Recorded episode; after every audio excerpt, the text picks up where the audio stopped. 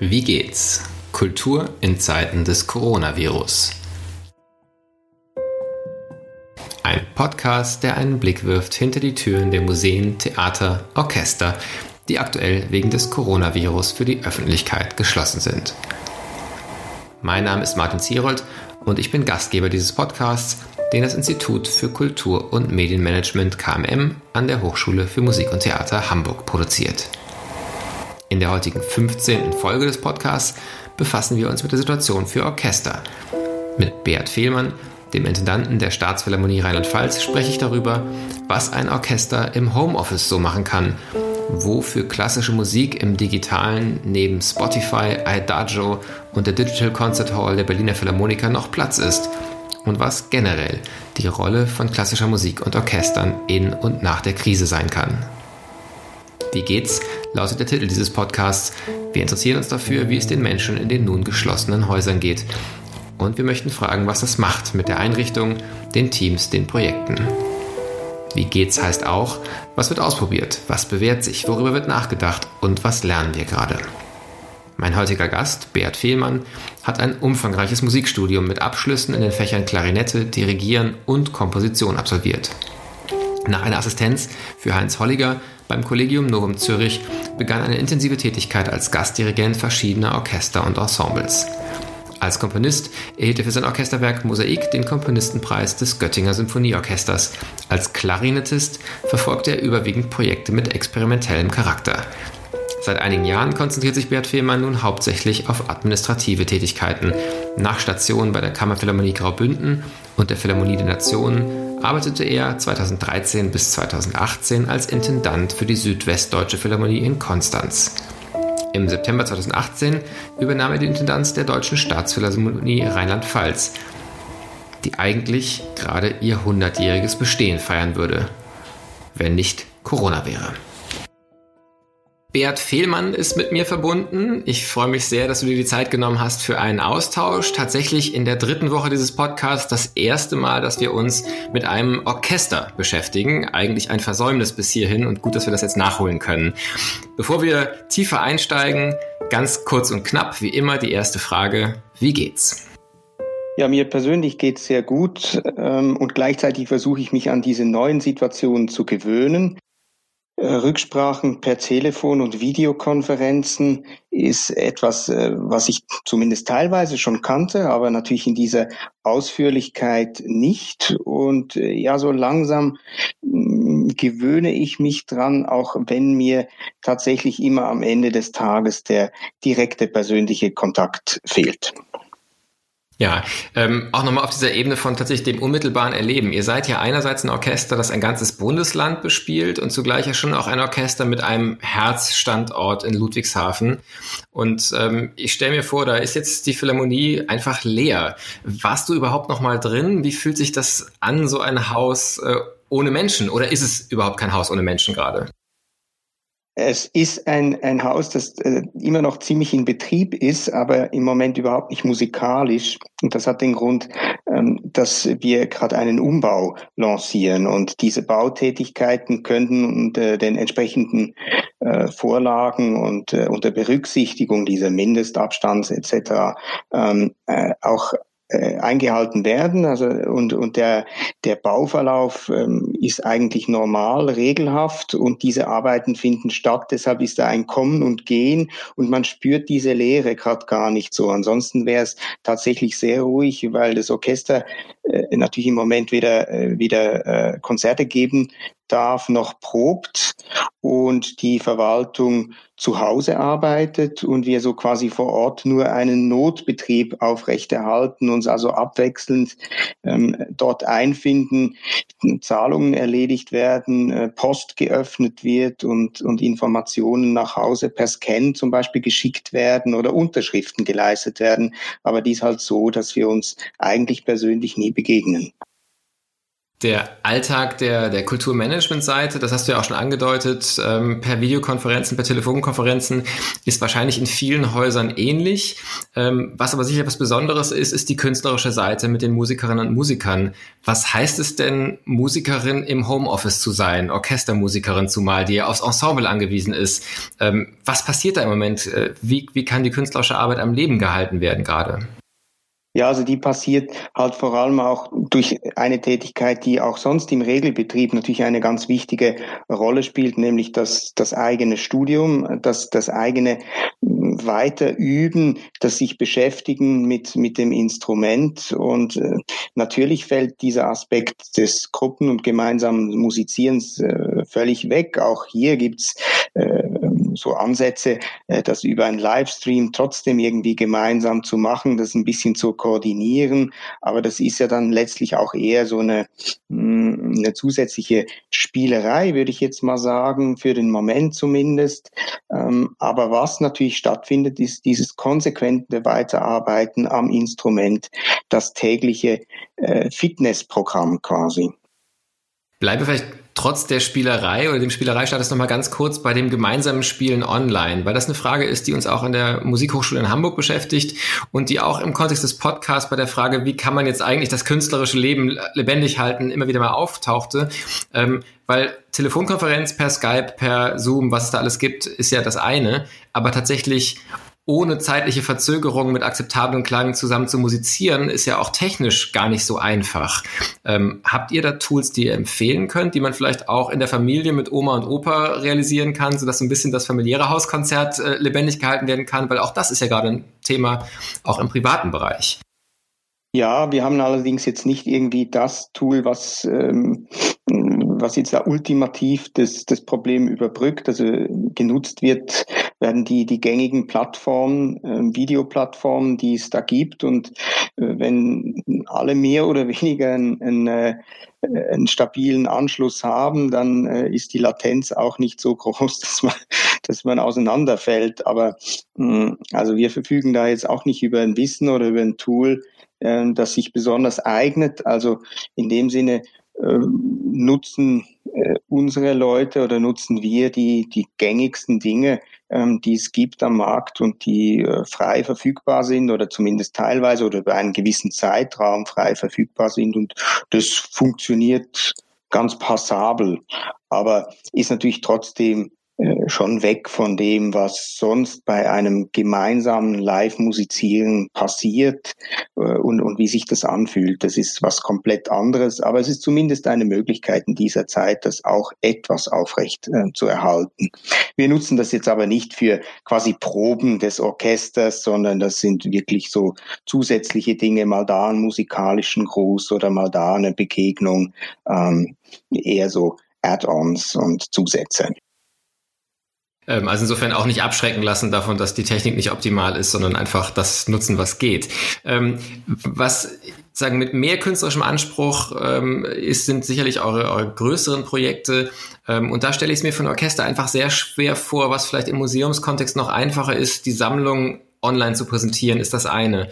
Ähm, als Konzertorchester, das ja auch sehr auf den Live-Moment ausgerichtet ist, ähm, in den digitalen Raum zu gehen, stelle ich mir schwieriger vor, zumal man dann ja gleich wieder mit Spotify, Idagio und vielleicht noch der Digital Concert Hall der Berliner Philharmoniker ähm, auf einem Feld sich tummelt und diesen unmittelbaren Bezug zu seinem Orchester, der ja wahrscheinlich auch regional eine große Identifikationsrolle spielt, im digitalen Raum wahrscheinlich nicht so leicht umsetzen kann.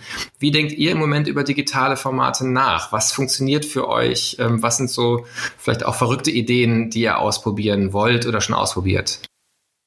Ja, also wir gehen im Moment eigentlich konsequent den Weg hin, eher so in, auf eine Vermittlungsebene. Wir versuchen diese neue Technik oder diese Technologien zu nutzen, um Hintergründe äh, oder so das Hören auch nochmal zu vermitteln. Also so eine der Versuch, so eine Nähe zu Musik oder ein Verständnis für Musik und zu einzelnen Werken zu schaffen und äh, über diesen Weg dann ähm, das hoffentlich äh, bald wieder stattfindende Live-Erlebnis äh, vorzubereiten oder sich dann halt von woanders ähm, per Stream dieses Werk dann auch anzuhören. Aber mehr so eben im Bereich wie, wie funktioniert eigentlich diese Musik, was macht diese Musik aus, was ist für uns das Besondere an diesen Werken, was und auch ganz, ganz äh, grundlegende Dinge, ist eigentlich, wie, wie funktionieren Instrumente, ähm, solche, solche Dinge im Umfeld äh, einfach auch bereitzustellen und, und hier so eine Brücke zu bauen hin zu dieser Musik und einem Verständnis von Musik und letztlich auch so einen Beitrag zu, zu leisten zu einem ähm, konzentrierten und engagierten Hören und jetzt weniger dahingehend unsere Werke aufzuzeichnen oder unsere Konzerte aufzuzeichnen und sie dann eben auch zu streamen, wie das diese berühmten Plattformen äh, oder diese berühmten Projekte, die seit vielen Jahren laufen und auf einem extrem hohen Niveau ja auch ähm, praktiziert werden, das irgendwie zu kopieren, sondern hier eher den Weg der Zugänge oder der Nähe zu dieser Kunstform ähm, zu, zu schaffen und dafür die Technik zu nutzen. Und da haben wir ähm, einige Prozesse bereits im Vorfeld ähm, dieser Krise so angeregt und sind da auf dem Weg. Und einige kleine Dinge konnten wir schon umsetzen ähm, und äh, werden sicherlich jetzt auch diese, diese Zeit ganz gut nutzen können, um, um hier noch etwas schneller auch vorankommen zu können, weil natürlich der Regelbetrieb immer auch ja, einem sehr fordert und, und, und solche Prozesse ein bisschen in den, in den Hintergrund drängen. Da ist jetzt sicherlich mehr Freiheit und ich hoffe, dass wir da auch schneller an, an, an Ziele kommen und, und äh, ja, deutlich erfahrbar machen können, was wir damit meinen. Beziehungspflege eigentlich zum, zum Publikum und, und auch Bildungs- und Vermittlungsarbeit. Du hast jetzt schon beschrieben, dass da manche Sachen jetzt schneller gehen und, und, und vielleicht auch irgendwie äh, beschleunigt werden durch die aktuelle Situation, die sonst vielleicht auch geplant gewesen wären, aber eben nicht so schnell äh, hätten umgesetzt werden können. Ihr seid ja ein Orchester, das ein großes Jubiläum feiert und auch in einem Art von ähm, sich selbst nochmal vielleicht nicht ganz neu erfinden, aber doch neu befragen und auch äh, weiterentwickeln möchte. Ähm, ist dieser Moment des einerseits Ausgebremstseins, aber eben auch beschleunigten Entwickelns auch von bestimmten Feldern für euch jetzt vielleicht sogar ein Segen, weil man nochmal diesen Moment der, der Fokussierung hat? Oder ist es eigentlich eher eine kleine Katastrophe, weil das Momentum dieser, dieser Jubiläumsarbeit äh, verloren gegangen ist? Wie schätzt ihr das ein? Also erst einmal ist es natürlich unglaublich traurig, auch dass, dass viele dieser schönen Projekte, die wir uns ausgedacht und geplant haben, jetzt einfach nicht durchführen können und dass sie, äh, dass sie einfach verloren sind auch letztlich. Ähm, aber auf der anderen Seite versuchen wir natürlich auch ganz dezidiert jetzt diese Zeit zu nutzen, um, um Dinge voranzutreiben, äh, wie, wie gerade beschrieben, die sonst mh, mm, viel langsamer äh, gehen würde oder auch so mh, mm, Dinge wieder mal mm, zu hinterfragen oder so äh, bildlich gesprochen aufzuräumen. Äh, es gibt ja immer solche Dinge oder ja so, so Ecken, die man so vor sich oder Prozesse, die man vor sich herschiebt, wo man weiß, oh, nicht ideal, müsste man mal ändern, aber puh, wann sollen wir das schon tun? Zeit haben wir keine. Und jetzt das auch in Angriff zu nehmen, zu sagen, so, jetzt, jetzt gucken wir da auch mal in diese Ecke und, und, und, und räumen da mal auf, so bildlich gesprochen. Ähm, das, das versuchen wir schon auch gerade jetzt aktiv ähm, zu nutzen und, und gleichzeitig aber halt auch uns vorzubereiten für den Moment, wo das eventuell wieder möglich ist. Im Moment ist es ja sehr, sehr schwierig, das abzuschätzen, äh, wann und wie äh, äh wir wieder in den normalen Konzert Konzertmodus zurückfinden, ob das schrittweise geht mit, mit äh, irgendwelchen Zwischenmöglichkeiten, die wir jetzt noch nicht kennen oder ob's, äh, ob wir so lange warten müssen, bis wir das angestammte Konzertformat wieder bedienen können. Das wissen wir alles nicht und äh, da müssen wir offen und bereit bleiben. Aber es macht auch keinen Sinn jetzt äh, ständig zu spekulieren. Deshalb macht es Sinn, sich eben auch ein bisschen nach innen zu richten und, und nochmal so aufzuräumen, wie gesagt. Jetzt lässt man ja immer ungern Besuch äh, in die unaufgeräumten Ecken des Hauses gucken ähm, und führt sie lieber ins, äh, ins schöne Wohnzimmer äh, und serviert da seinen Kaffee. Ähm, aber vielleicht magst du uns in eine Ecke ganz kurz reingucken lassen. Was wäre denn so ein Thema, wo ihr gerade versucht, nochmal ranzugehen, was sonst im Alltag zu kurz kommt, aber wo es gut tut, jetzt drauf zu gucken und aufzuräumen, wie du sagst? Ja, so ein Klassiker ist unsere Datenstruktur. Die ist in sich eigentlich logisch und gut aufgesetzt, aber so durch die Jahre und nicht so ein striktes Regime, wer hat Zugriff und wie werden ähm, Ordnerstrukturen neu aufgelegt und wie benennen wir Dokumente, wo legen wir sie ab. Das hat so vor sich hin mh, hm, gewuchert und, und da ist wirklich auch ein, ein Sammelsurium entstanden, das mh, hm, teilweise äh, wir uns dann nicht mehr so richtig zurechtfinden oder auch Mitarbeitenden in gewissen Bereichen äh, so sagen, ah, hier habe ich noch einen Ordner, der ist irgendwie von einem Vorgänger oder einer Vorvorgängerin von mir. Äh, so ganz genau, was da drin ist, weiß ich eigentlich nicht, aber ich habe da auch schon mal was gefunden, aber hm, so richtig weiß ich nicht, was ich damit anfangen soll. Und das ist so ein gutes Beispiel, ähm, was ich auch meine mit Aufräumen, dass man äh, es wieder schafft, äh, erstmal zu sichten, was haben wir denn eigentlich und dann nochmal zu strukturieren, zu benennen, ähm, klar zu hinterlegen und sich nochmal zu fragen, wo und wie legen wir das denn ab und wer arbeitet damit und ähm, vielleicht auch, was kann weg? Auch eine wichtige Frage. In der Tat, wahrscheinlich nicht nur in der Ordnerstruktur. Ähm, du hast ja schon gesagt, ähm, es ist ganz unklar, wann es soweit sein wird, dass eigentlich der Konzertbetrieb ähm, als ja doch das Herz eines jeden Orchesters wieder loslegen kann. Ähm, eine andere Frage ist ja vielleicht auch, wie es dann aussehen wird. Ähm, es zeichnet sich ja ab, dass die Gesellschaft nicht nur jetzt gerade eine Krise erlebt, sondern dass danach mindestens ökonomisch, aber wahrscheinlich ja auch sozial, kulturell ist noch eine ganze Zeit lang krisenhaft sein wird. Und um mal so ein bisschen ein pathetisches Bild zu bedienen, ähm, Orchester schmücken sich ja auch gern in der Erinnerung, dass an ganz vielen Orten nach so der Erfahrung des Zusammenbruchs eines Krieges die Musik mit das erste war, was Menschen auf den Straßen, in Häusern wieder praktiziert haben.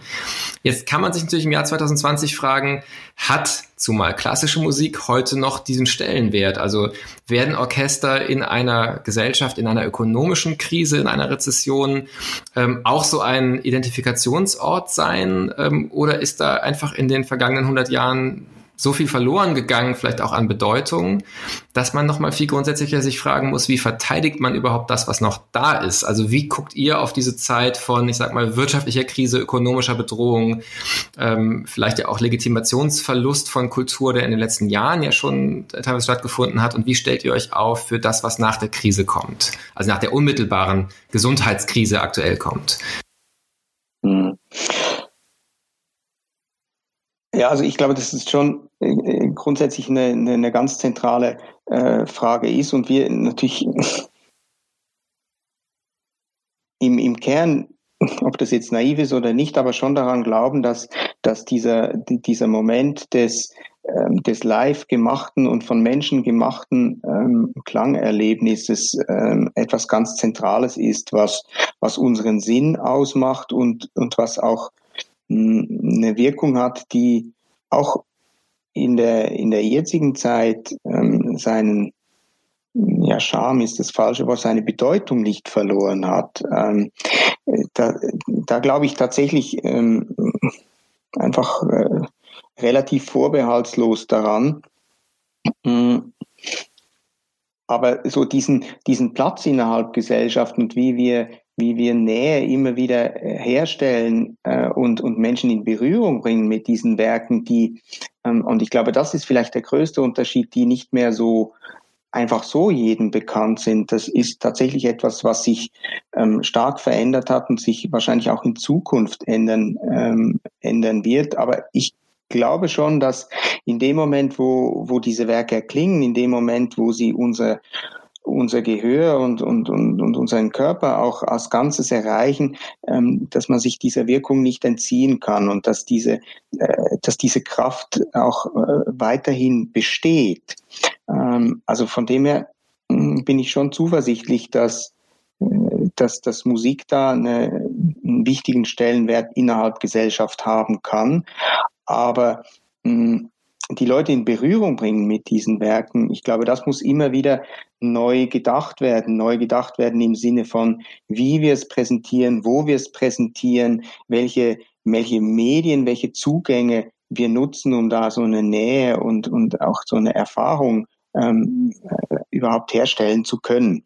Und äh, also zumindest äh, kann ich im Moment äh, für mich da keine abschließende und keine klare Antwort finden, aber ich glaube, es geht einfach darum, sich diese Frage immer wieder zu stellen und versuchen, einzelne Antworten ähm, zu, zu leisten oder zu liefern und so in, in, in seinem Wirkungskreis, in seinem Kontext zumindest versuchen, diese, diese Nähe äh, zu schaffen und Zugänge zu legen.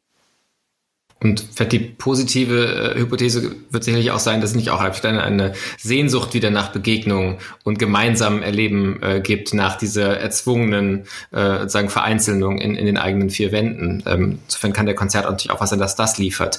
Ähm, wir müssen langsam zum Ende kommen. Ich frage zum Schluss immer noch mal sehr gerne nach Inspirationsquellen, gerne auch nach der sagen vielleicht anderen Orchestern oder anderen digitalen Kulturprojekten, die euch gerade inspirieren, die du dir gerne anguckst, aber natürlich genauso auch gerne ein Tipp, wenn jemand jetzt sagt, ich möchte gerne von euch was kennenlernen, wo sollte man anfangen, wohin sollten unsere Zuhörerinnen und Zuhörer klicken, wenn sie einen Eindruck eurer Aktivitäten bekommen wollen? Ja, also ich fange mal mit uns selber an. Äh, und da würde ich äh, eine Seite nennen, die äh, die von, von, von uns auch gerade nochmal wesentlich weiterentwickelt wird und so ein bisschen das auch zeigt, was ich vorhin auch gemeint habe mit, mit äh, so vermittelnden Formate und die Seite heißt äh, junge-klassik.de und dort kann man auf sehr spielerische Art und Weise sehr viel über Musik und wie ein, ein Orchester äh, funktioniert, wie Instrumente überhaupt beschaffen sind, lernen.